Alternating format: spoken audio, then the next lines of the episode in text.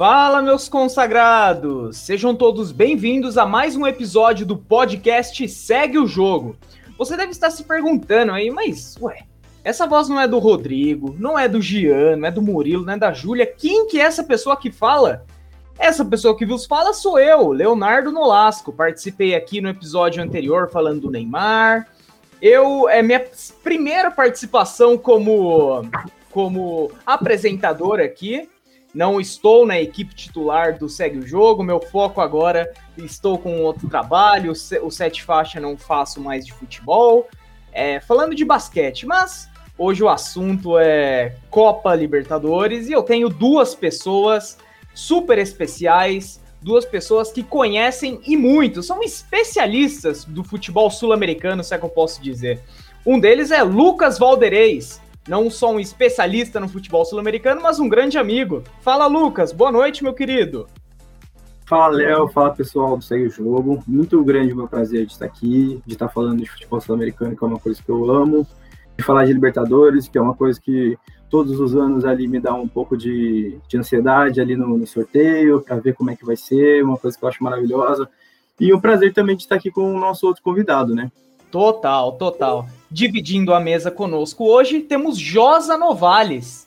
Que prazer falar contigo, Josa. Estou muito feliz, meu amigo.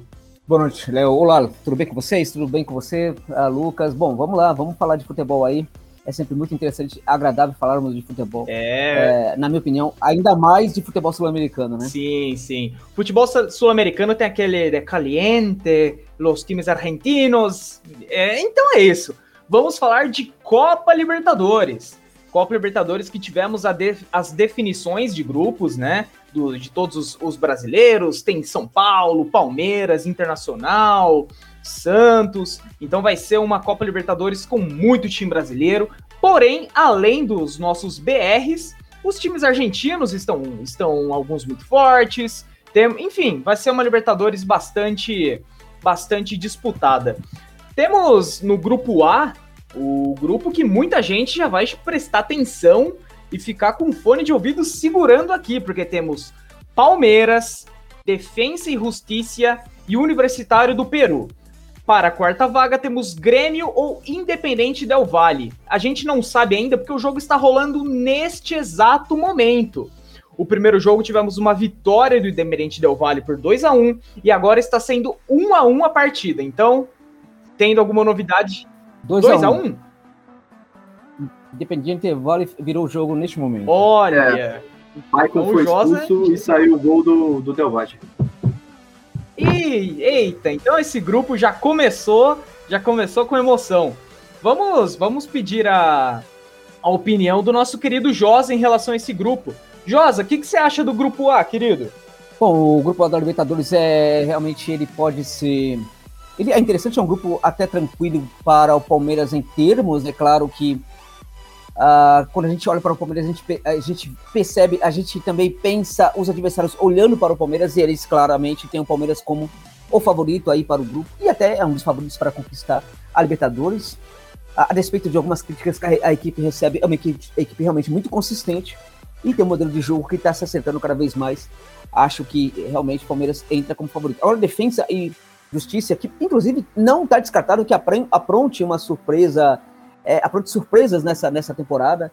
Uh, é uma equipe é, bem, é, bem interessante, é um, tem um modelo de jogo já de, de, muito tempo, né? É, desde quando ele sobe para a primeira divisão, esse modelo de jogo é adotado no clube de Florencio Varela, lá na Argentina. E então é uma equipe que ainda precisa de muito ajuste para tá chegar no nível que era em 2019 sob o comando do Becatite, mas está conseguindo esses ajustes pouco a pouco. Tem o Independiente Del Vale, o Grêmio, que entra é, forte no grupo aí também para dificultar bastante esse grupo A. Agora, acho que, é, teoricamente, né, evidentemente, né, teoricamente, o saco de pancada vai ser Laú Peruana, Universitário de Lima, que, assim como outras equipes de futebol do Peru, não vive um momento muito agradável. É, exatamente, Josa. E só uma curiosidade, esse Universitário do Peru, o estádio dele foi o estádio que foi a final ano passado da Libertadores. Ano passado não, 2019 da Libertadores. Confere, Josa. É, confere, né? E o curioso disso é aquelas pessoas que foram, inclusive, lá, é, estiveram em Lima, uhum. né? elas poderiam constatar a, magnitude desse estádio. É um dos estádios mais bonitos, mais lindos, né, mais majestosos que temos na América Latina. E aí a gente fica pensando, como é que um clube que tem um estádio desse, as instalações desse clube também são interessantes, como é que um clube é desse porte, com esse estádio, consegue viver um momento tão difícil como está vivendo no Universitário de Lima? É uma questão para se pensar. E, aliás, é uma, é uma questão que passa aí vários clubes do Peru também estão passando, né? Muito estranho isso, um clube daquele viver uma situação como a que está vivendo Laú peruana. É, a situação para Laú peruana não é a das melhores no momento. E você, Lucas, meu querido Valdeirês, qual é a sua opinião sobre esse grupo A, o grupo do Verdão? Cara, assino embaixo do Josa. É, acho que o Palmeiras vem numa montagem muito boa feita pela Abel Ferreira. Ainda, talvez, a torcida do Palmeiras concordar comigo que, que ele peca em algumas escolhas. Talvez Felipe Melo, Zé Rafael, Luan, são assim peças que talvez não se encaixem tão bem mais na equipe. A equipe é, pede por evolução, né? A equipe do Palmeiras, ela, a gente vê como estava com o Luxemburgo e agora como está com a Bel, e ela está a cada dia mais pedindo evolução, algumas peças não acompanham. Mas assim como o Josa falou, eu acredito que o Palmeiras é bem favorito no grupo. O Defensa é, é um time que está com o Becatete de novo. O Becatete, para mim, é um, é um, treinador muito capacitado.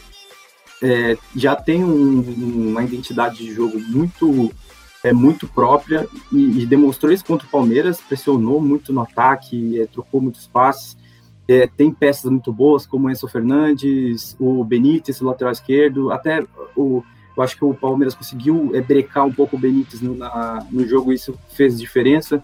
Enfim, e o, o Delvage, que deve se classificar, né, 2x1 dentro de casa com o show do Faravelli, e 2x1 agora fora de casa, tá com um a mais, enfim, provavelmente o Delvage vai chegar.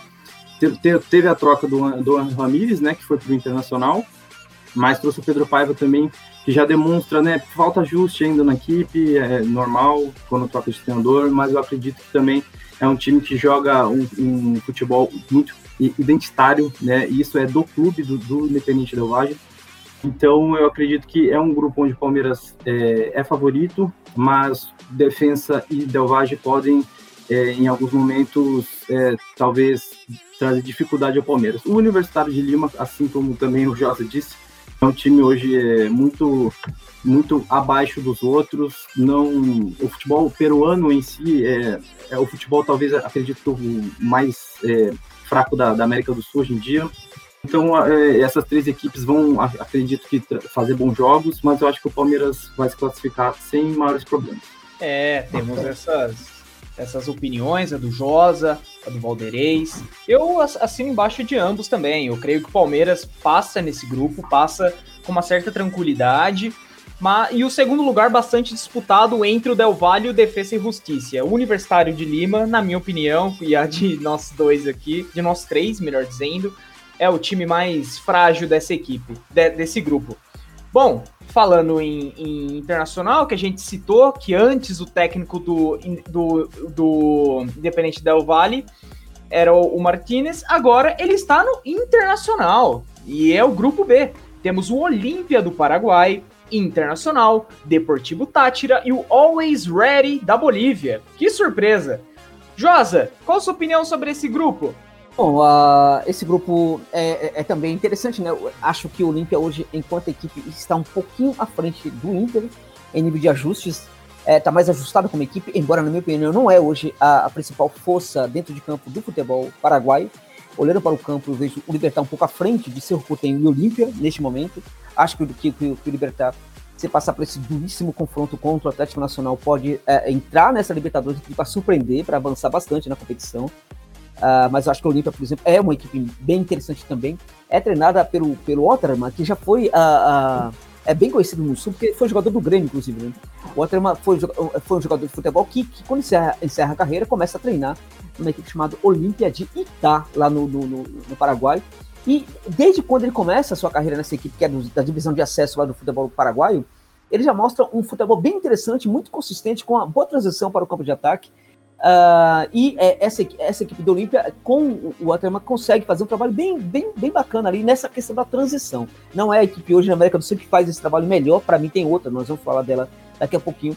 Mas eu acho que esse Olímpia está um pouquinho mais ajustado que esse Inter. Esse Inter trocou de técnico e é, é, trouxe um técnico muito diferente daquele que estava né, no comando, que era o Abel, Abel Braga. né? E é que o Inter pede o Codê, aí contrata Abel Braga, e depois traz o Ramires, a gente percebe que aí não tem nada de um clube sério, trabalhando de forma séria para gerar ali um modelo de, de clube. Contudo, esse modelo parece que agora pode realmente ser bastante. Uh, é, pode ser é, criado no Inter, né, porque o Inter vai buscar também o Grossi, que estava lá é, é, trabalhando no River Plate, e ele chega para proteger o Ramires e permitir que o Ramires faça essa transição, faça esse trabalho de aperfeiçoamento do Inter, trabalho inclusive que envolve a canteira, inclusive, do clube. É tudo agora no Inter passa a ser uma mentalidade mais ofensiva, uma mentalidade de jogo mais propositivo, né? Só que isso demora, demora um pouquinho, né? E aí acho que em função disso, o Olímpia hoje está um pouco à frente do Inter.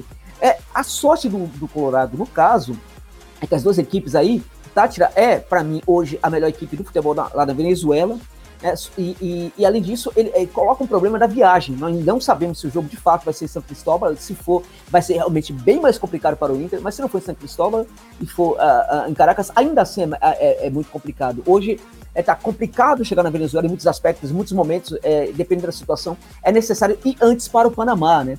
Então, é, é esse Táchira coloca um problema, acho que ah, não somente em função da distância, mas também em função da bola que consegue jogar.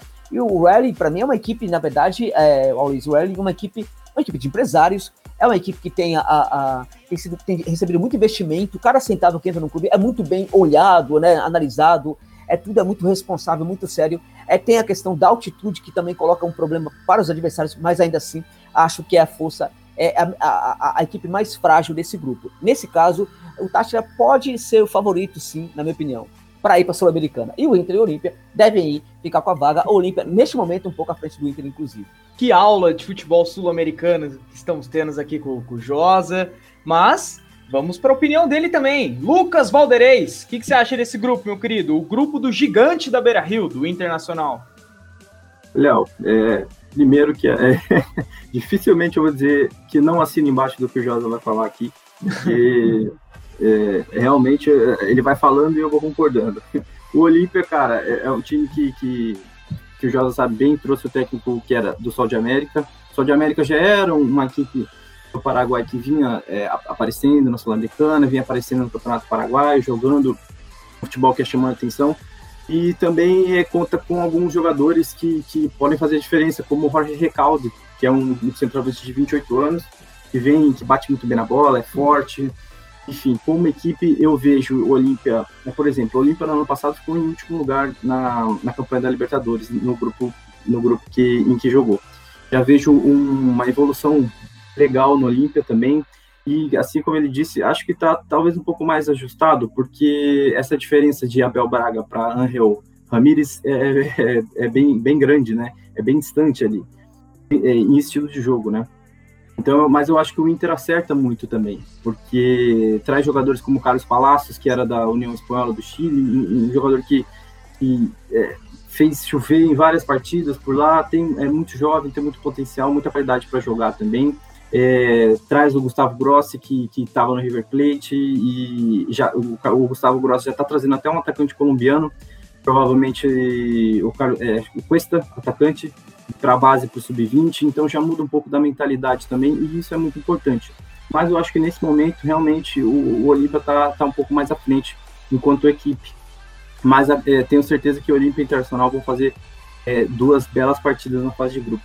O Tátira realmente é, tem a questão da, da viagem, da, da dificuldade que, que, que causa é, hoje, principalmente em termos de pandemia, sair daqui do Brasil para viajar a qualquer lugar, né? E a gente sabe sobre isso, a gente tem muita dificuldade de saber onde vão ser os jogos, no Peru também tem essa dificuldade, enfim. Mas eu acho que Olímpia e Inter estão bem à frente hoje de Tátira e Always Ready. O Always Ready eu acho também que, que deve ficar na última, na última colocação. É, eu vejo que um time, time mais fragilizado, veio jogar algumas, alguns jogos treinos aqui no Brasil também, contra equipes de divisões inferiores, até não ganhou nenhuma partida. Então acredito que realmente o, o, o Olímpia e o Inter sobrem nesse grupo. Grande Lucas Valdeirês. É. Concordo plenamente, irmão.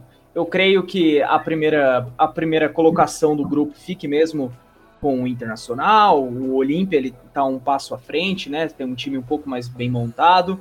Porém, o Inter com com o decorrer da competição, ele pode vir tendo mais corpo, tendo mais equipe, a, a contratação do Grossi, que entrou como dirigente, ele projeta para ser uma equipe diferente, até num ponto de vista institucional, tudo.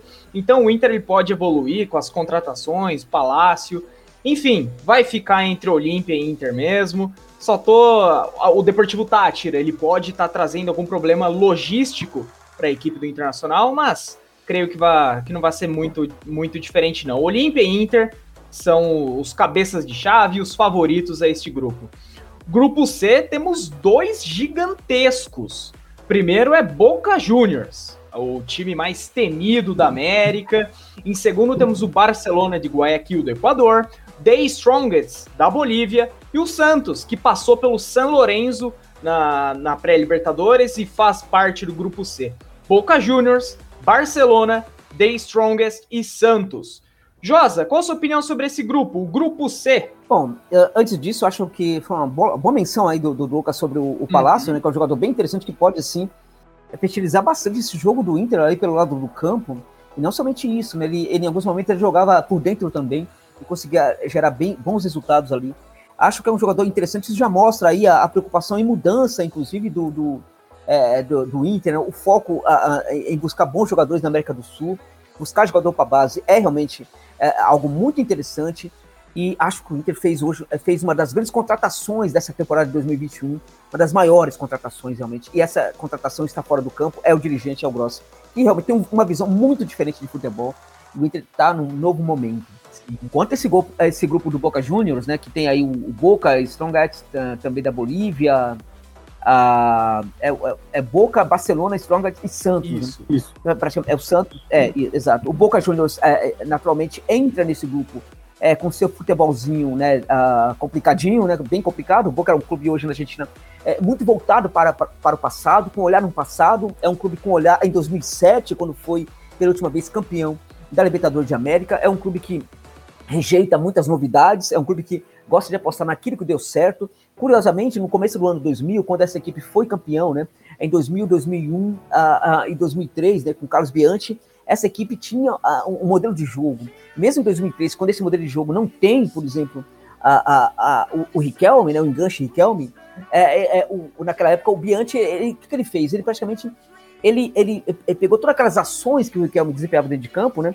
E, e distribuiu para alguns jogadores. Então, a, o enganche, de certa forma, estava ali presente em, em vários jogadores que desempenhavam, a, alguns deles, uma, uma, algumas funções e outros outras funções daquele enganche Riquelme. Então, ali a gente tinha um modelo. Esse time deixa de ser campeão durante algum tempo e ele volta a ser campeão em 2007. Em 2007, quando, é, a, quando eles, eles contratam o Miguel Russo, que é o técnico atual, o, o, o, russo, ele praticamente é, ele resolve fazer o mesmo modelo, adotar o mesmo modelo que o Bianchi é, adotara anteriormente, inclusive com o enganche, e ele tem a sorte, inclusive, de receber uh, o Riquelme, que volta da Espanha para jogar uh, na Argentina, no Boca Juniors, até em função de um projeto político do Macri naquela ocasião, né, de, de ser um político, de se tornar um político, então ele busca o Riquelme, o Riquelme passa a ser esse enganche do, do russo, e o russo é, é, praticamente cria um modelo igualzinho que tinha em 2002, 2001, 2002, 2003. E aí o time volta a ser campeão da Libertadores e consegue o seu sexto título, sexto último título da Libertadores. É, é de lá para cá, é, quase todos os técnicos que passaram pelo Boca, ainda que conseguiram conseguisse entregar resultados, entregar, entregar títulos, foram muito criticados, né? Porque é, é, parece que eles é, é resistem muito às mudanças. E é, quando o Riquelme vira dirigente, ele vai buscar justamente Miguel Russo, Miguel Angel Russo, que é esse técnico que foi o técnico de 2007, o Russo chega e começa a fazer o seu trabalho no Boca. O problema, na verdade, é que o Russo é um técnico muito parecido com alguns treinadores que temos aqui no Brasil. Ou seja, é muito antigo, é de uma boa idade, com um bom conhecimento de futebol, mas com problema, né? Hoje, o futebol, é, é de 10 anos para cá, a preparação física mudou demais no futebol. Essa preparação física ela gera movimentos corporais diferentes nos jogadores. Gera, é, esses movimentos corporais geram, por exemplo, ações ali do, é, é, dentro de campo, né? É, geração de espaços de uma forma muito diferente do que foi alguns anos atrás. E não somente ali no entorno da bola, do portador da bola, mas também longe do portador da bola. Às vezes o olhar do técnico mais tradicional brasileiro não dá conta nem dos acontecimentos que, que, que, que passam ali no entorno do portador da bola. Quanto mais ele olhar ao mesmo tempo para aqueles acontecimentos, aquela geração de espaços, por exemplo, que ocorre muito à frente. Então, é, esse é um problema. E pior ainda que quando o técnico chega nesse ponto, ele tende a não se socorrer nos seus auxiliares. O Luxemburgo, por exemplo, tinha um auxiliar que é um cara que tem uma visão até boa aí de, é, de futebol e tal, mas ele sequer utilizava esse, esse olhar desse seu auxiliar técnico, né? Então, o que acontece? É, o Miguel Ángel Russo é um técnico muito parecido com esses técnicos mais tradicionais brasileiros, que tem um olhar também é, incapaz de perceber alguns movimentos dentro do campo, algumas coisas que ocorrem hoje nesse jogo, muito mais dinâmico do que foi o jogo há 10 anos atrás, há 5, 10 anos atrás, é, por exemplo. Então, esse Boca está voltado para o passado, está é, tá com um esquema que não tem nada a ver com o tipo de jogador que é gerado na canteira do Boca Juniors. A, é formado um jogador com uma verve muito mais ofensiva ali na canteira, na, na categoria de base do Boca Juniors. E a equipe é, é, postula um modelo bastante conservador, muito defensivo, muito complicado, às vezes com meio de campo muito pesado. A presença do Cardona em campo gera esse meio de campo um tanto quanto é, pesado, ele é um jogador muito habilidoso, mas é, quando ele joga a coisa não funciona, quando ele não joga tão pouco funciona.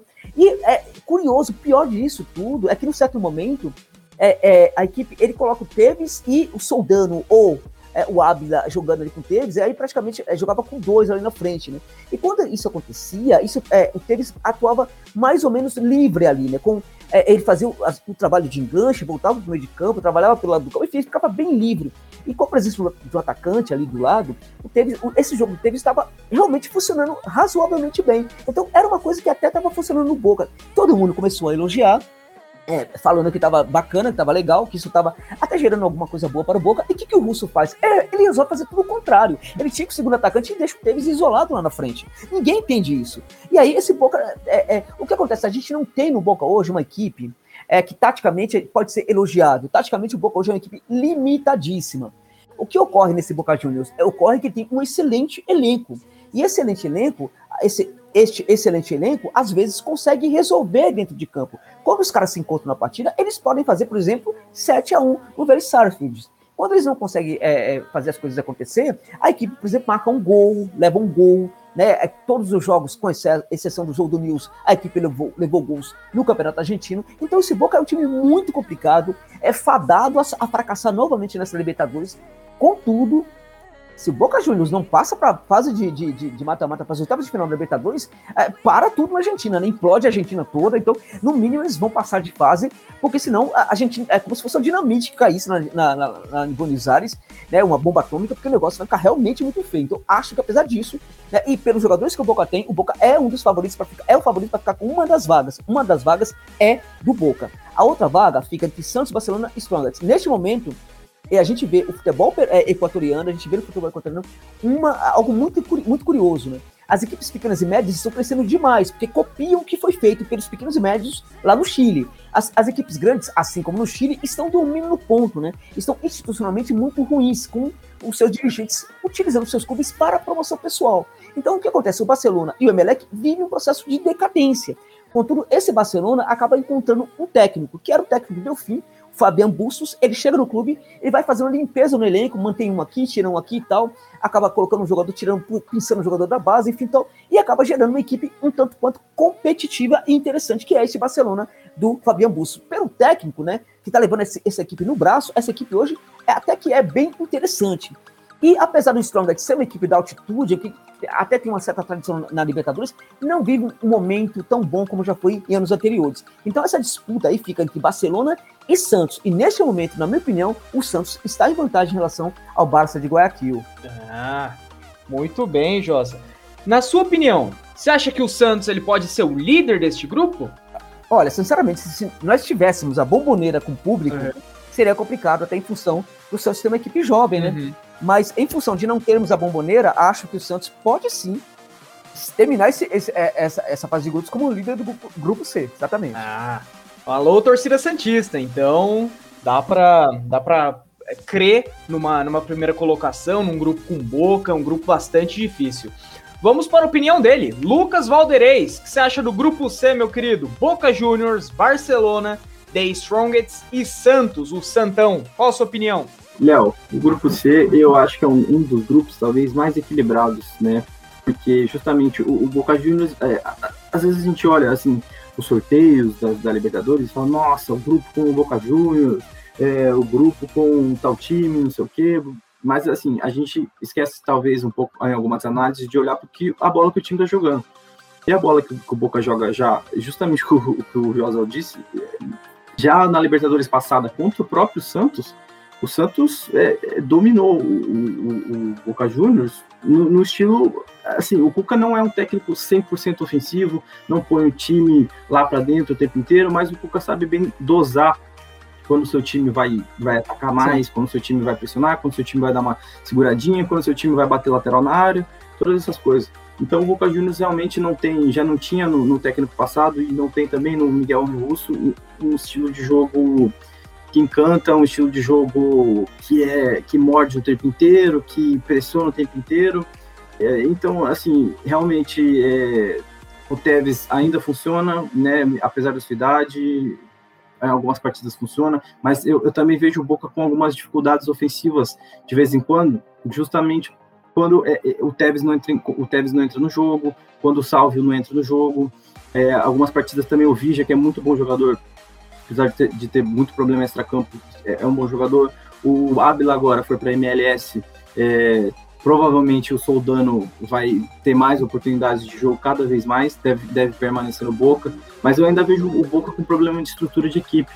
E, e eu não me, me espantaria é, se o Santos realmente ficasse na primeira colocação. Porque o Santos traz o Ariel Roland, que é um treinador que eu gosto muito, foi campeão com o Independiente, foi, fez, foi campeão agora com a Católica do Chile, também sempre jogando um futebol muito competente, muito gostoso de assistir, é, sabendo, é, às vezes, trazer um jogador que estava numa posição que não era muito confortável para ele, botar numa posição confortável para fazer o time funcionar. Então não me espantaria se o, se o Boca não ficasse em primeiro. Mas eu acho que o, o, o Strongest e o Barcelona estão abaixo das duas equipes. O Barcelona, é, nas últimas Libertadores, é, vem complicando, né? Fez final de campeonato equatoriano na temporada passada. Então eu acredito que, que Boca e Santos devem passar, mas é, é, é um dos grupos mais equilibrados. É, então eu também, também sou dessa opinião que Boca e, e Santos são sim um dos favoritos dessa classificação. Temos o The Strongest, que já é um time bastante conhecido, que vira e mexe tá numa Libertadores, vira e mexe cai num grupo de um brasileiro, e vira e mexe quando vai jogar, tem a notícia falando da altitude, reportagem de como que é a altitude da Bolívia. Então já é um time bastante conhecido, e o Barcelona o Valderez acabou de contar também, de nos lembrar que é um time com grandes participações de Libertadores anteriores, é um time que vem forte já no cenário equatoriano, mas também, na minha opinião, fica entre Boca Juniors e Santos. Grupo D, pessoal, é o grupo do Fluminense. Outro gigante argentino está presente nesse grupo, River Plate. River Plate, Independente Santa Fé da Colômbia, Fluminense, Bolívia, é, Bolívar ou Junior Barranquilla da Colômbia. Eles vão, eles estão na pré-Libertadores. O jogo é amanhã e será decidido essa quarta vaga. Josa, grupo D, grupo do River, do Flu, qual é a sua opinião? Bom, de cara eu acho que, minha, é, acho que o Fluminense, se não tomar cuidado, não vai para a Sul-Americana. Uhum. Né? É, é, um grupo muito difícil para a equipe brasileira. É, o River é certamente, para mim, é um dos favoritos para conquistar a Libertadores de América. É, o Independiente Santa Fé, assim como outros clubes grandes da Colômbia, também vive. A Colômbia é curioso, porque é, surge jogador bom na Colômbia, a todo, é como o Brasil, surge a cada dia, surge inúmeros jogadores interessantes. A Colômbia não tem muitas divisões, né? durante muito tempo só teve duas divisões, inclusive, no país. Isso permitiu que houvesse na, lá na Colômbia é, é, muitas ligas amadoras ou semi-amadoras é, bastante poderosas, né? com equipes, inclusive, pagando salários, equipes amadoras ou semi-amadoras que pagavam salários até interessantes para jogadores de futebol. Uh, e aí uh, é, é, muito fácil recrutar jogadores desses times todos. Então, os clubes grandes da Colômbia, eles têm uma tendência a apostar muito na tradição, no tamanho, enfim, e isso gera uma certa bagunça, uma certa, é, um certo problema, pobreza institucional foi bem diferente do, do, que aconteceu quando aquele Atlético Nacional foi campeão da Libertadores, é, sobre inclusive o Independente do Vale. Ah, naquele momento a gente tinha uma gestão bem profissional, bem interessante, que depois sai do, do, Atlético Nacional e a equipe volta a ter uma gestão como as dos demais clubes grandes da Colômbia. O Milionários, para quem conhece, para quem já foi, foi na Colômbia, para quem foi em Bogotá, é, é, sabe perfeitamente que é um clube que tem é, muita a, penetração nas periferias, por exemplo, nas camadas mais populares da, da, da, sociedade colombiana. É um clube muito poderoso que não consegue nunca chegar a lugar nenhum, por exemplo, né? O Milhos. Isso faz parte dessa confusão. Independiente de Santa Fé, mais ou menos da mesma forma. Porém, esse Independiente de Santa Fé se a gente analisar historicamente, os grandes momentos do Independiente foi, uh, foram os momentos em que ele teve uma boa defesa, que ele defensivamente foi bem. E neste momento, a equipe também defensivamente está muito bem. Né? Então, quando o, Santa Fé está bem defensivamente, as coisas funcionam. Curioso, isso com o Milos não funciona do mesmo jeito. Quando o Milos tem necessariamente uma boa defesa, não significa que a equipe esteja bem. Com o Santa Fé, não. Quando ele tem uma boa defesa, quando defensivamente está segurando as pontas, as coisas parecem que funcionam. E este é é o que acontece, isso é justamente o que acontece neste momento. Então eu vejo aí o River muito forte, eu vejo essa equipe do Santa Fé é uma equipe muito difícil né, de, de ser batida, uma linha defensiva muito poderosa, que, que co co complica para qualquer equipe ali que tenta tramar ali à frente da sua área. E aí, para o Fluminense, curiosamente, talvez algumas pessoas é, que nos, no, vão nos ouvir, né? Que estão nos ouvindo, enfim, é, talvez não, não, não tenha, a, talvez não, não, é, não espere isso que eu vou dizer, mas eu acho, por exemplo, que o Bolívar, é, tirando a altitude, colocando, pensando no campo mesmo, eliminando a questão da altitude, acho que o Bolívar é mais tímido que o Júnior. O Júnior é um caso parecido com o Boca, no sentido de ter um excelente elenco, né? Mas taticamente é uma outra equipe muito confusa, muito difícil. O Júnior é uma equipe em que é muito complicado para qualquer treinador é, fazer o seu trabalho. Começando aqui muito tempo, né? É, parece que é o técnico que nasceu, inclusive, para trabalhar no, no Júnior, porque ele é um cara que peita jogador. O Júnior é um cenário realmente lamentável, né, de, de, é, de, pouco respeito ao profissionalismo. É o clube em que o Teo Gutierrez mandou fotos do corpo nu dele para a esposa na época do Buffalo Ovelar, que era um jogador que saiu do Júnior. Na ocasião, o, o, jogador, o jogador foi até o presidente, né, pra, é, em vez de ele ir para briga com o Teo, com o Teo Gutierrez, que era o que o Teo Gutierrez queria, inclusive, provavelmente já tinha montado ali o grupinho dele para espancar o Buffalo Ovelar, é, o, o Buffalo Ovelar foi um cara muito decente. Ele foi conversar com o presidente e falou: tome uma atitude, olha o que o cara fez aqui. Na ocasião, o que, que o presidente fez? O presidente deu risada. Deu risada e falou: se você não está não tá feliz, você, vai embora, porque aqui é, vale futebol, mas vale também a diversão. Foi isso que, que o cara falou pro Buffalo, Buffalo Ovelar, que acabou saindo do Júnior, inclusive, e o Teo Gutierrez ficou lá. O Teo continua a, a arrumar confusão, né? Ele continua a, a, a aprontar das suas. Lembrando que quando no Racing de Avexaneda estava o Teo Gutierrez, num certo momento no vestiário, ele pegou uma arma, né? Pra, é, é, apontou uma arma no vestiário para o goleiro da equipe na, naquela ocasião. Então é um jogador realmente muito confuso, muito complicado, um jogador que tem, é, tem um pavio muito, muito curto, é um jogador muito. É, enfim, diria até que um mau caráter, né? Porque fazer isso com o jogador da equipe é complicado realmente. Né? Então esse Júnior é, é, uma equipe difícil realmente das coisas acontecerem. Tem bons valores, por exemplo, o lateral a esquerdo é muito bom, né? Agora me foge o nome, né? Mas é muito bom, daqui a pouco eu lembro. Tem, a, a tem o C3, que para mim é um jogador que já deveria ser titularaço nessa equipe, já deveria estar tá tá jogando muito mais bola nessa equipe, mas até alguns bons talentos da equipe às vezes não conseguem jogar por causa da, é, dos problemas táticos mesmo, né? Às vezes, quando o Gutierrez não quer, ele não volta mesmo para marcar.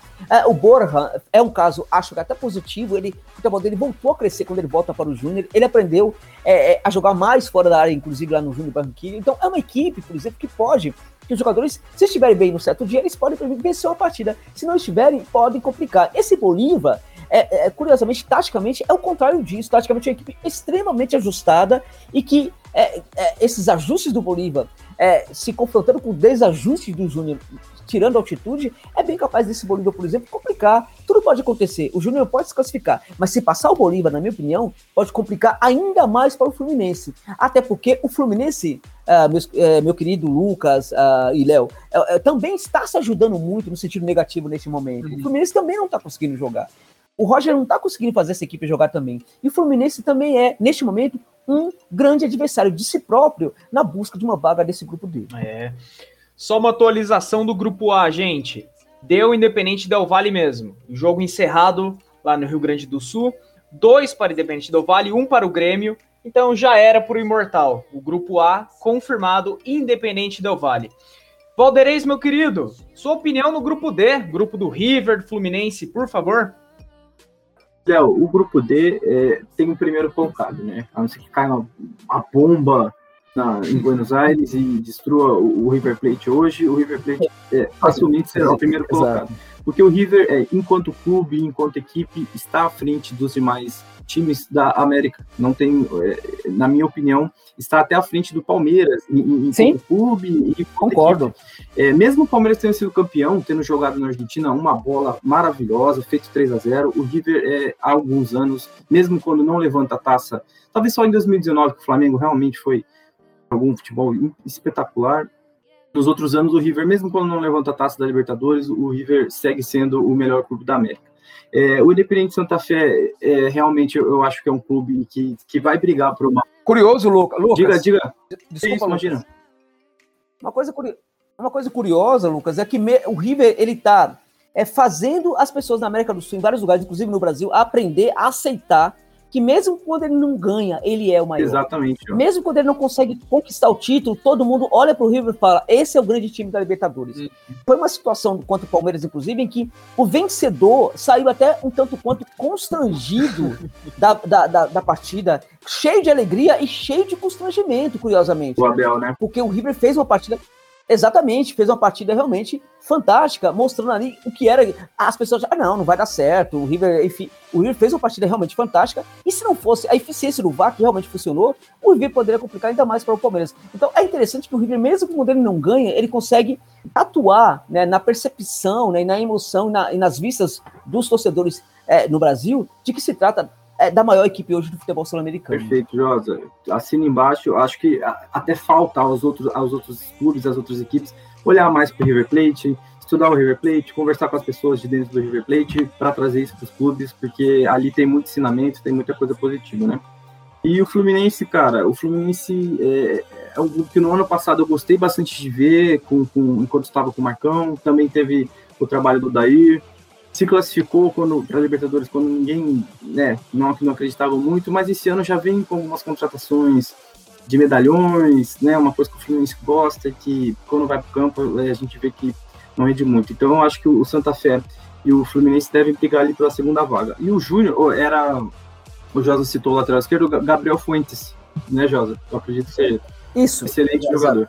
O, o, o, o Bolívar e o, e o Júnior, eu acredito que vão brigar também mas é, eu acredito que, que, que, o Fluminense tenha um, uma, uma pequena vantagem, talvez, é, em relação justamente pela, pela bagunça dos clubes colombianos. É, o Josa estava citando talentos, o Júnior Barranquilla tem Fábio Angel, tem o Gabriel Fuentes, tem o Vieira, que é bom goleiro, enfim, tem peças boas, Theo Gutierrez, Borja, enfim, que sabem jogar, mas quando é, põe no campo para funcionar como equipe, todo mundo funcionando ali de uma forma só, é, tem um pouco de dificuldade. Então, assim, o, o River, para mim, dificilmente não vai sobrar no grupo. E as outras vagas estão bem, tão bem, bem parelhas ali. Inclusive o Bolívar também, né? Que mesmo é, jogando ano passado no grupo do Palmeiras, é, tomando vareio no Allianz Parque, é um, é um, um time que tem sim sua qualidade e que eu acredito que também, se, se entrar, se vencer o Júnior, vai brigar também por, pela vaga. Exatamente. Que aula tivemos do grupo D por ambos os nossos, nossos comentaristas hoje, o, o Valdeirês, o. O. o oi, eita! O Josa. Josa é, nossa, desculpa, Josa, perdão. o Josa. Imagina. Então esse grupo D, eu vou ficar com eles, depois dessa aula que eu tive do grupo D. A minha opinião é essa também. River Plate, em disparada, é o melhor time deste grupo. O Josa, ele, ele nos, no, colocou algo na nossa cabeça que é, é, era pra gente refletir mesmo. O River, ele perde, e mesmo perdendo, você ainda aplaude os caras. Fala, não, perderam, mas é o melhor time. Foi o que aconteceu ano passado com o Palmeiras, da derrota do, do, do River para eles. E, o, e o, a segunda vaga pode ser sim do Fluminense, pode, mas não vai ser tão fácil. Independente de Santa Fé é um time bom, é, independente de quem passe do Bolívar ou o Runner Barranquilha, é, vai ser complicado pro Fluminense, mas a esperança é a última que morre, ó, torcedor Fluminense. Dá, dá para essa vaga, para a segundinha vaga ser de vocês tranquilamente. O grupo E é um grupo para o estado de São Paulo aqui, para uma grande massa desse grupo, vai ser um bastante assistido, bastante esperado para ver jogos do tricolor paulista. O São Paulo está no grupo E, junto com o Racing da Argentina, o Sporting Cristal do Peru e o Rentistas do Uruguai. Grupo E, grupo do São Paulo Futebol Clube.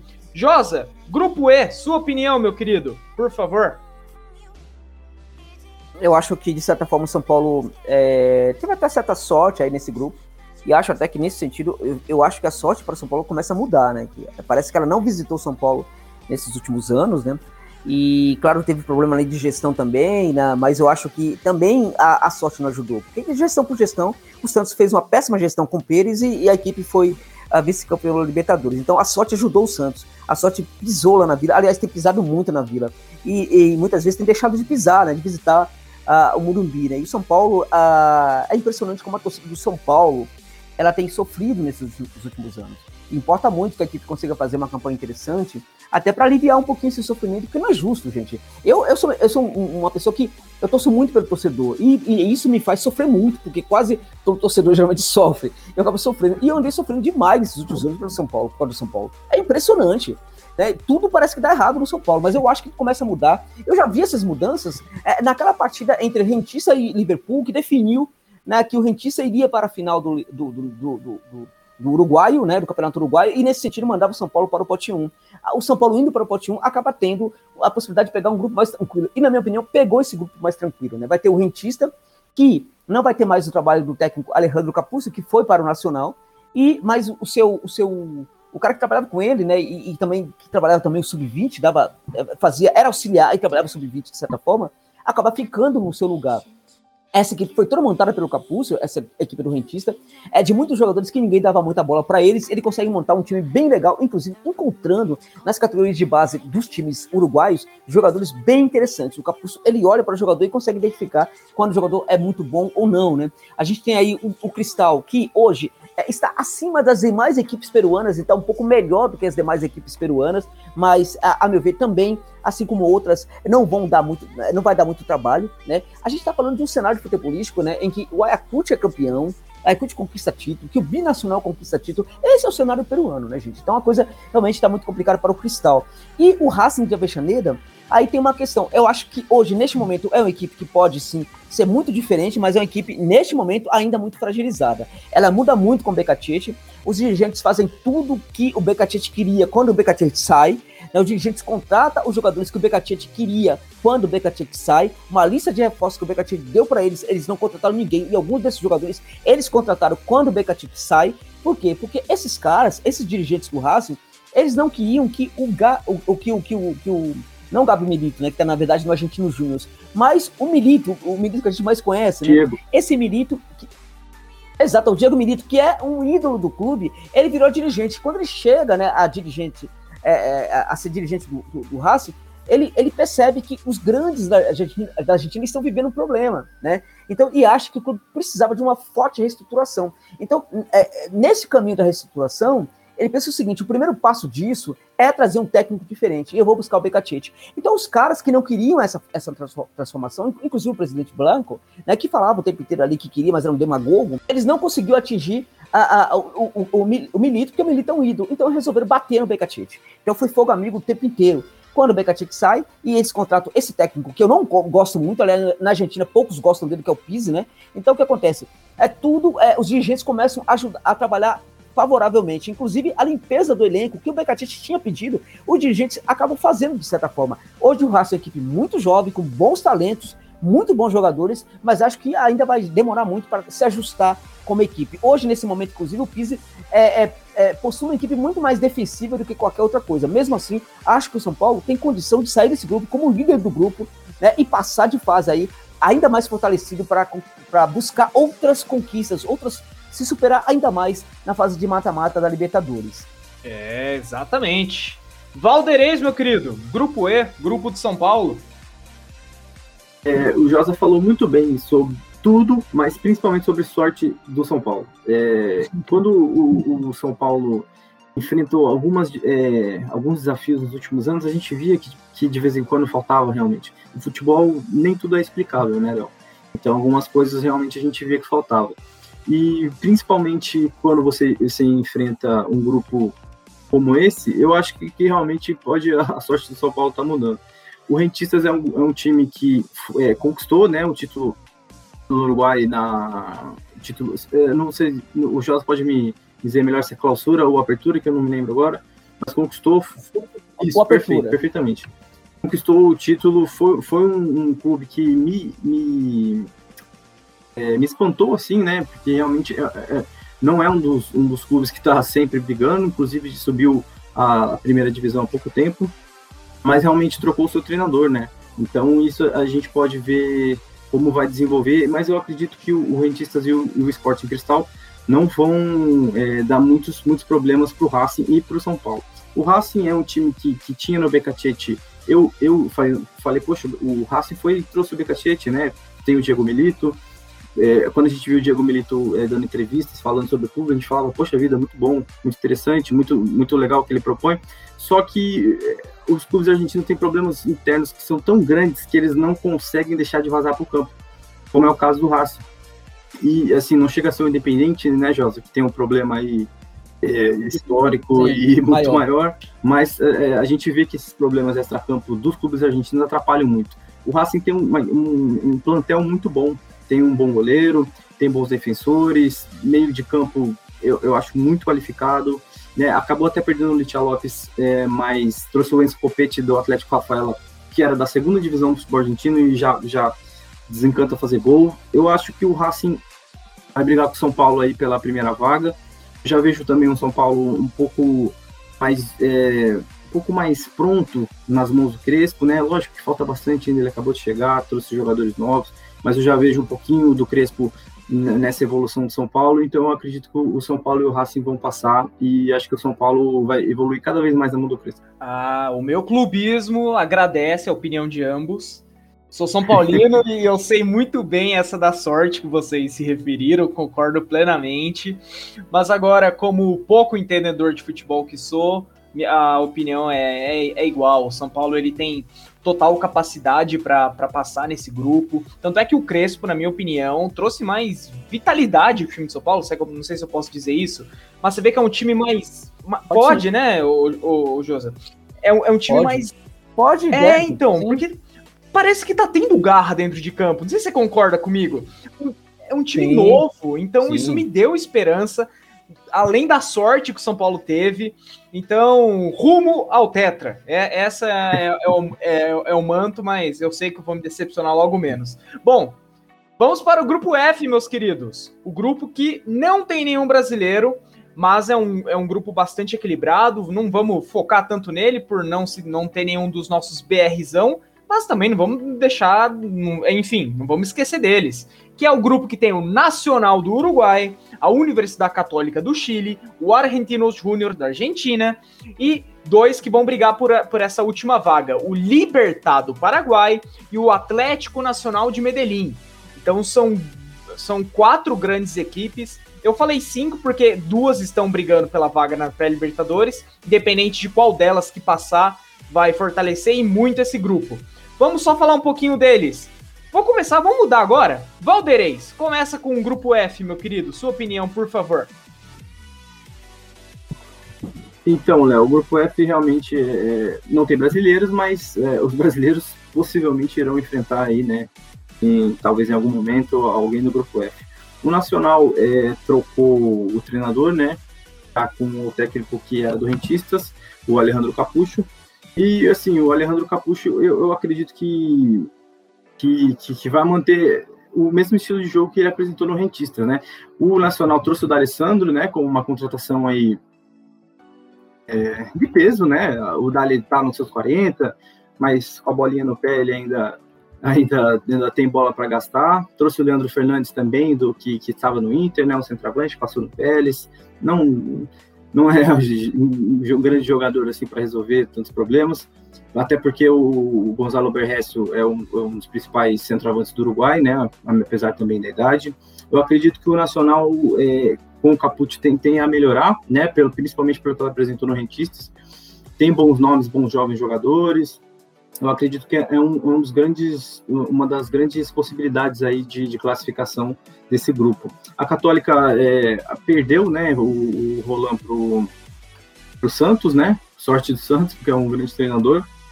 Mas eu acredito também que é, com o Gustavo Pochet, que é um técnico também de, de, estilo um pouco diferente, assim, um pouco não, na verdade, bastante. Né? O Gustavo Pochet já é um técnico mais conservador no estilo de, de jogo. Então, mas eu acredito, talvez tenha uma, uma dificuldade nessa troca, né? O Argentino Júnior também eu, eu, vejo como uma, uma outra possibilidade. Assim, esse grupo é muito, muito equilibrado, viu, Léo? Porque com o Libertar, que, que é, é o time que para mim também vem nos últimos anos desempenhando o melhor futebol do Paraguai, tem bons jogadores. É, o Atlético Nacional vem melhorando com o Alexandre Guimarães, se eu não estiver errado, o Josa pode me, me corrigir também, o treinador. Tem bons nomes, tem é, jogadores da, da base que, que estão sempre surgindo, até, apesar de saírem um pouco rápido de vez em quando, mas também estão sempre demonstrando um bom futebol. Esse grupo está super equilibrado. Eu acho que libertar o Atlético Nacional, quem passar, vai dar muita dificuldade, vai brigar pela primeira vaga. Então eu acredito que nesse grupo, se eu pudesse apostar alguém, eu apostaria no Nacional. E se o Atlético Nacional ou o Libertar entrar, né, um dos dois, quem entrar, eu acho que vai pegar essa segunda vaga. Grande, o Lucas Valdeirês. Josa, meu querido, Grupo F, sua opinião, por favor. Tô ansioso para ver a sua. É, na verdade, o Nacional uh, vive um problema parecido com, com um pouco com o do Inter, né? Porque aí uh, tem uma mudança, tem uma mudança de modelo aí de jogo, né? Agora, o Nacional é uma equipe lá do. É, é, justamente com o Penarol, não dá para comparar, por exemplo. Ele tem se mantido aí, tem feito esforços aí, apesar da. Uh, de algumas demissões de técnicos inexplicáveis tal, mas ele tem, ele tem feito esforços aí, e, e nesse momento é uma equipe interessante, sim. É, se ajeitar, esse técnico é muito bom. O, o Capuzzo é um tecnicamente muito, muito, muito, muito acima da média. E acho que ele pode fazer um trabalho interessante. Ele recebeu sondagem aqui no Brasil na época que estava no, no e ele não aceitou, porque ele, ele trabalha no cartório, inclusive, né? E quando no Rentistas estava, ele fazia, inclusive, ele treinava muito à tarde, final da tarde, né? e à noite é que ele ia, ele ia estudar futebol. É um estudioso. É, é muito, muito bom esse técnico. Acho que a Católica, com, é, com a mudança de técnico, realmente, uh, ela perde um pouco. A gente já tem visto isso uh, dentro de campo, perde um pouquinho uh, a qualidade. É, o Argentino Júnior, dessas equipes é, todas desconhecidas, ou não é tão, enfim, para muitas pessoas desconhecidas, ou que ninguém dá nada por elas, acho que é uma equipe que, que apesar de alguns resultados não serem positivos lá na Argentina, é uma equipe que eu acho que vai crescer demais né, sob, é, sob o comando do Gabi. E talvez não tenha tempo, não tenha condição de apresentar esse crescimento nessa Libertadores. Mas se, se der certo, se vencer, por exemplo, os dois primeiros jogos, sai de baixo que pode complicar para qualquer um mesmo. O Libertar Atlético Nacional, o Libertar para mim hoje tem um dos melhores técnicos da América do Sul, que é o Daniel Garmiro. É, é, é um técnico que é, é, dificilmente dá uma risada, é um técnico muito sério, é um técnico que não gosta muito de dirigente é, é, presente no vestiário, é, em centro de treinamento. Ele é muito, muito sério mesmo e trabalha demais. O que as pessoas não sabem, mas o Garneiro trabalha demais. Às vezes no domingo ele fica lá é, preocupado querendo trabalhar porque é a folga em geral quando não tá jogando, claro. É a folga e o cara quer trabalhar. Na folga dele, quando é no meio de semana também, ele quer trabalhar. Ele trabalha muito, é um grande estudioso e um técnico que faz as suas equipes jogarem com muita alma. Acho que se libertar pode complicar muito para esse Atlético Nacional, que também teve muito encaixe com a presença, sim, do técnico é, brasileiro barra costarriquenho, Alexandre Guimarães, né? Que, e, e, que inclusive já está estudando demais o Libertar. Acho que a, a, a, esse Atlético Nacional, o Libertar, o Atlético Nacional tá com uma equipe bem legal, bem competitiva nesse momento, por causa dos encaixes que o Guimarães conseguiu fazer, né? Pensando no jogador aqui, pegando outro aqui e tal, deu muito certo no, Atlético Nacional. E, é, é, sinceramente, não sei o que, que, vai sair daí. O que eu acho é que aquele que for para a Sul-Americana entra na Sul-Americana como um candidato ao título, assim como o Grêmio vai entrar. Aquele que se na Libertadores pode fazer muitos estragos e chegar às fases decisivas do torneio. Então, eu acho que Nacional e, e Libertar barra Atlético Nacional é, podem ser os dois, as duas equipes aí. E, sinceramente, eu vejo o bicho aí, o Argentino Júnior, lutando com a Católica pela, pela vaga na Sul-Americana. É isso. É, o grupo F não tem nenhum brasileiro mas tem essas equipes que podem assombrar algum brasileiro futuramente. Ah, enfrentar um Nacional do Uruguai não vai ser nada fácil, enfrentar um Libertar do Paraguai não vai ser nada fácil. E agora fica o Universidade Católica, o Argentinos Júnior, até o Atlético Nacional de Medellín também, uma grande equipe. Enfim, um grupo muito equilibrado. É, a minha opinião é essa também. O, o, Atlético Nacional, ele tem. O Atlético Nacional, não, desculpa, o Nacional do Uruguai ele tem uma certa vantagenzinha ali, se é que eu posso estar tá, tá enganado, mas de estar tá passando em primeiro, Libertar em segundo, caso se classifique na pré-Libertadores. Enfim, é um grupo muito difícil e brasileiros, atenção, hein? Abram o olho para esses times que não vai ser moleza. Grupo G, grupo do Clube de Regatas Flamengo, campeão de 2019, tem, tem como companheiro no grupo G a LDU do Equador, o Vélez Sarsfield da Argentina e o União La Calera. Ô Josa, o que, que você acha desse grupo G, meu querido? Olha, é, é um grupo muito difícil, né? É, é um grupo bem difícil para, para o Flamengo. Naturalmente, que olhamos a partir da perspectiva do Flamengo, a gente está olhando para as, as outras equipes. Para elas, o Flamengo é também uma equipe muito complicada, mas a LDU vive um momento importantíssimo no futebol equatoriano é, na, na, minha opinião, até melhor do que no ano passado. Né? No ano passado, inclusive, a despeito do jogo ruim que fez em casa é, contra o Santos na Vila, por muito pouco não fica com, com, a vaga contra o Peixe. É, tem um. É, é para mim, é a equipe dessas equipes que fazem, que gostam de trabalhar no, a, a proteção do seu campo e saírem para o contragolpe, né? Nessas transições, é, é defesa-ataque. Para mim, é a equipe que melhor faz esse trabalho de transição é, é, ofensiva na América do Sul, essa LDU. É uma equipe realmente muito consistente, vai dar muito trabalho para, para, para o Flamengo e vai o tempo inteiro, assim como outras equipes do grupo, vão exigir do Flamengo o tempo inteiro que o Flamengo entre na competição muito focado, muito disposto a ser campeão, que seja muito protagonista em todos os jogos, porque se o Flamengo não tomar cuidado, essas equipes podem até mesmo tirar pontos do Flamengo. Acho que a LDU, inclusive, briga com o Flamengo pela vaga, pela primeira vaga. É, é acho que a, a LDU pode surpreender muito nessa Libertadores. O Very Sarsfield é uma equipe muito jovem, né? É claro, tem alguns jogadores que não são tão jovens assim, mas os jovens são muito bons, né? Os jovens do Verde são muito. Ah, inclusive alguns que nem sempre jogam, nem sempre estão na equipe titular, como Francisco Ortega, que nem sempre está presente na equipe titular. É um jogador bem interessante também. Tem o Thiago Almada, tem o Aureliano, que é outro jogador interessante demais, muito cresceu demais. E é bom deixar claro, esses é, é, esse Verde Sarsfield é uma equipe que cresceu demais, né? Teve essa sua canteira recuperada a partir da presença do Heisen lá no, no, no, no, clube. Com a chegada do Heisen, a carteira do Vélez não estava muito bem. O Vélez, inclusive, estava perdendo muita, muito sócio torcedor. Entenderam que todos os técnicos que chegassem ao clube também seriam técnicos é, que postulavam esse modelo ofensivo, né? E aí começaram também a fazer esse trabalho na categoria de base para que os jovens que surgissem também fossem com essa verve ofensiva. Então, é, é, o União Lacaleira faz algo muito parecido, né?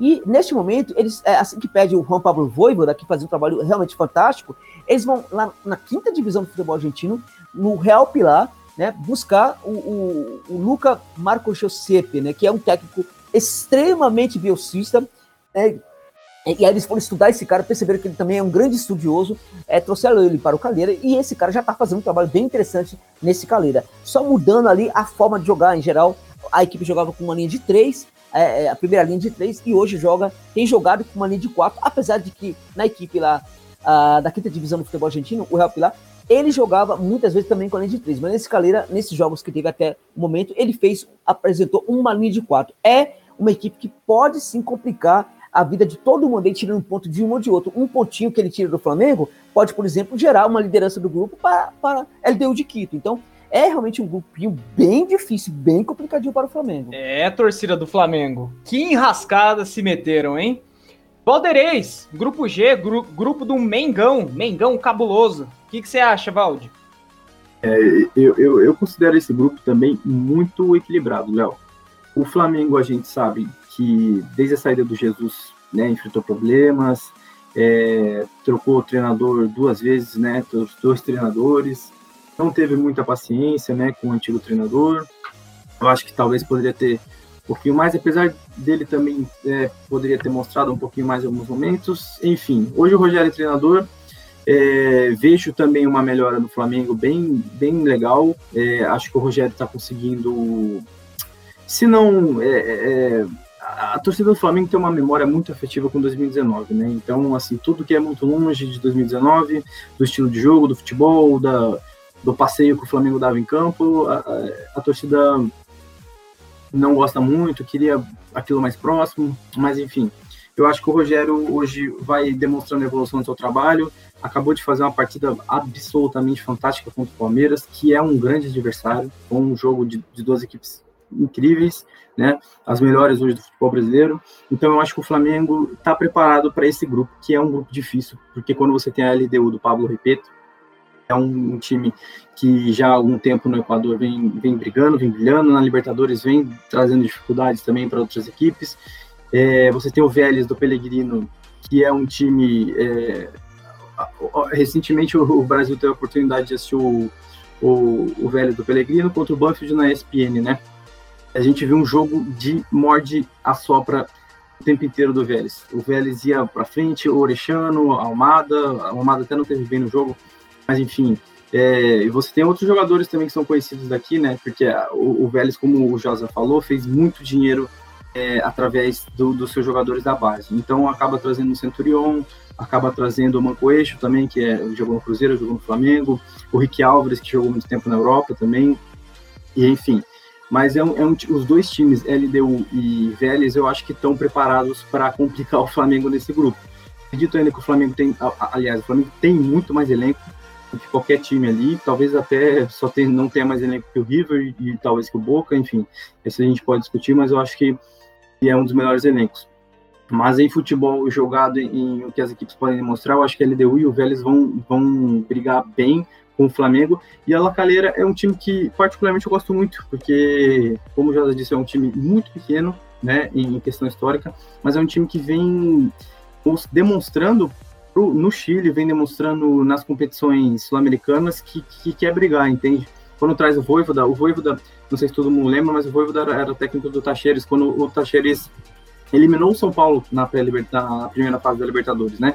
E a gente... E, e, o, e, o, e o Tajeres jogava já um, um, futebol, é, né? Ali até foi onde eu conheci o Voivoda e me, me, me brilhou os olhos o, como o Tajeres jogava, a forma como encarou um gigante da, da competição, né? Porque o São Paulo é tricampeão e o Tajeres foi para foi dentro, jogou seu futebol do jeito que o Fortaleza gosta e, e eliminou o São Paulo. Então, quando o, o Lacaleira é, procura esse tipo de coisa, procura ter um, uma identidade de jogo, procura trazer alguns jogadores. Por exemplo, contratou o Valdívia agora recentemente, né? Claro que o Valdívia a gente conhece e ele já está numa idade mais avançada, mas eu acho que é uma contratação que traz talvez algum retorno técnico, não tão grande, mas que traz, é, vai trazendo grandes nomes também, é o holofote, enfim, outras coisas para o clube também, né? Porque o clube já tem esse holofote de por estar tá crescendo muito, mas eu acho que é importante, trouxe o Jason Vargas também há um tempo atrás, o Jason, jogador que, que foi para a MLS, é, era um talento bem grande no, Chile, ainda não, não desempenhou, mas, mas vem tendo uma melhora recentemente no União Lacaleira. Então, o Leão Macareira é um clube que eu gosto muito e que eu e concordo com o José que não vai ser saco de pancada. Esse grupo é muito equilibrado. Acho que o Flamengo tem muito mais elenco, mas provavelmente vai ter muita dificuldade contra as três equipes. É, então o grupo G, pedreira para o Flamengo, LDU, Vélez, União Lacaleira.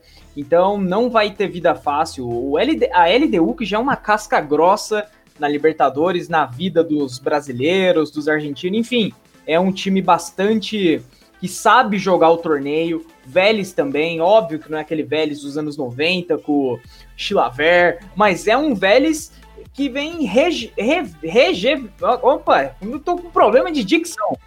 pode Reju, falar. Exato. Né?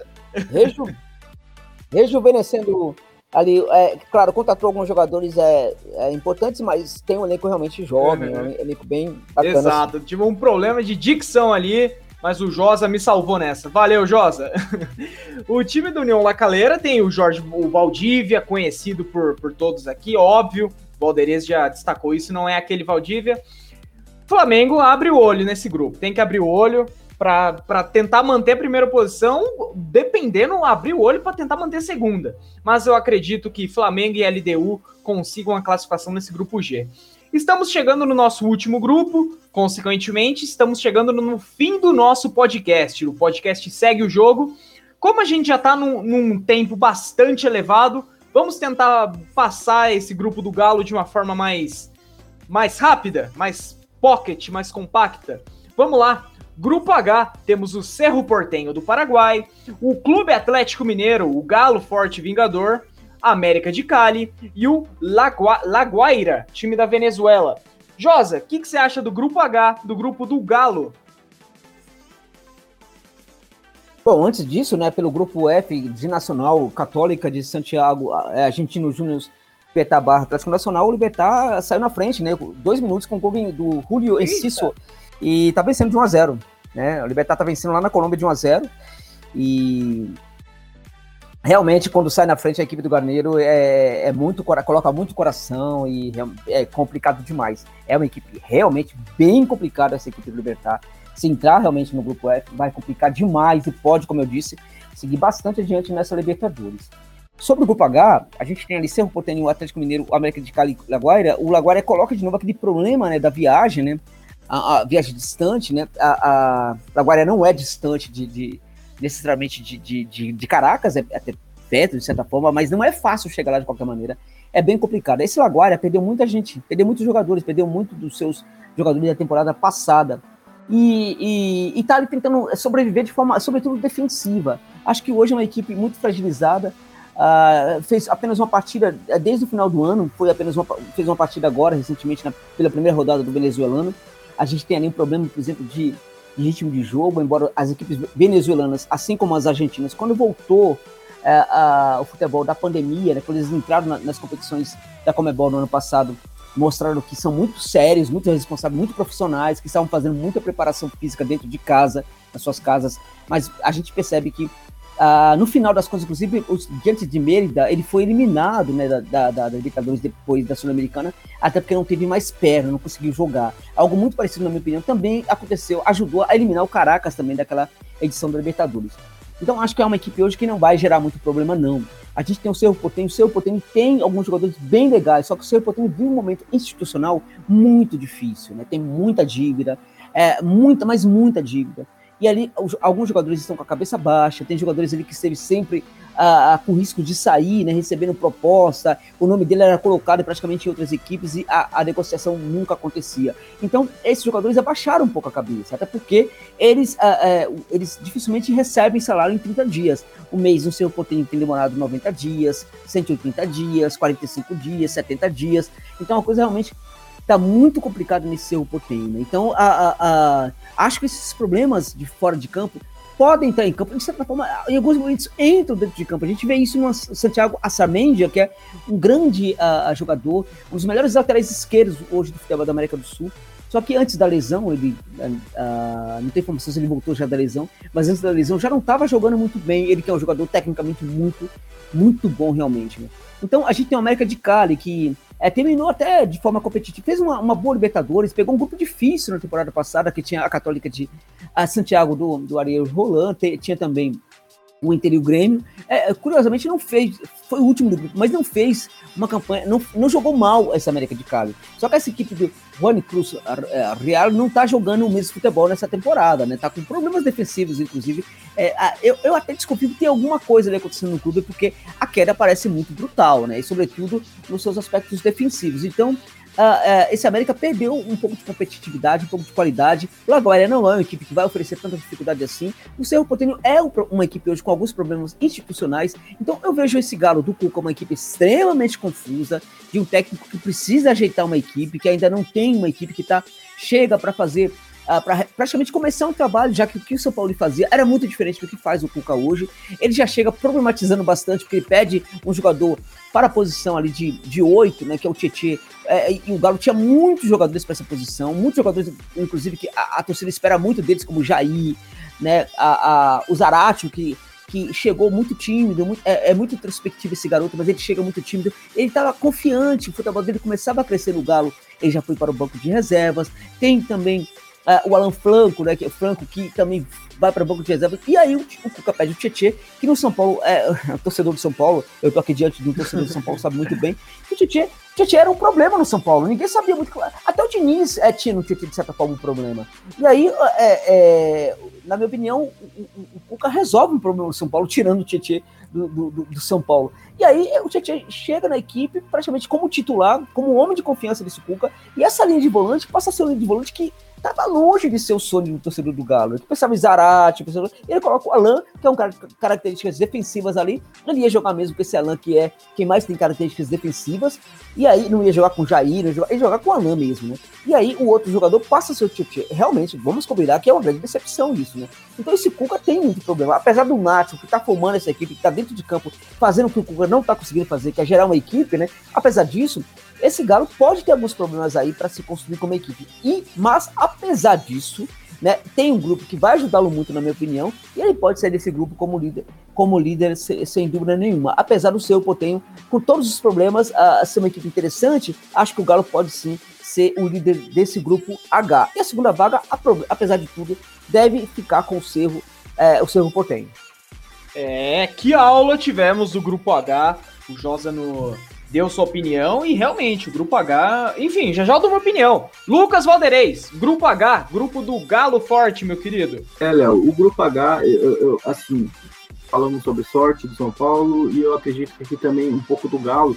E mais do que o São Paulo, o Galo precisou pelo futebol que está apresentando, né? O Galo é, investe bastante, contrata ótimos jogadores como o Nath Fernandes, o Saratio que particularmente não entendo como não joga, como não tem tempo, porque era, um, era, era um encantador meio de campo no, no Racing em muitos momentos, teve seus altos e baixos também, mas é um garoto, é jovem, tem muito tempo para evoluir. Gostaria de vê-lo jogando mais também, né?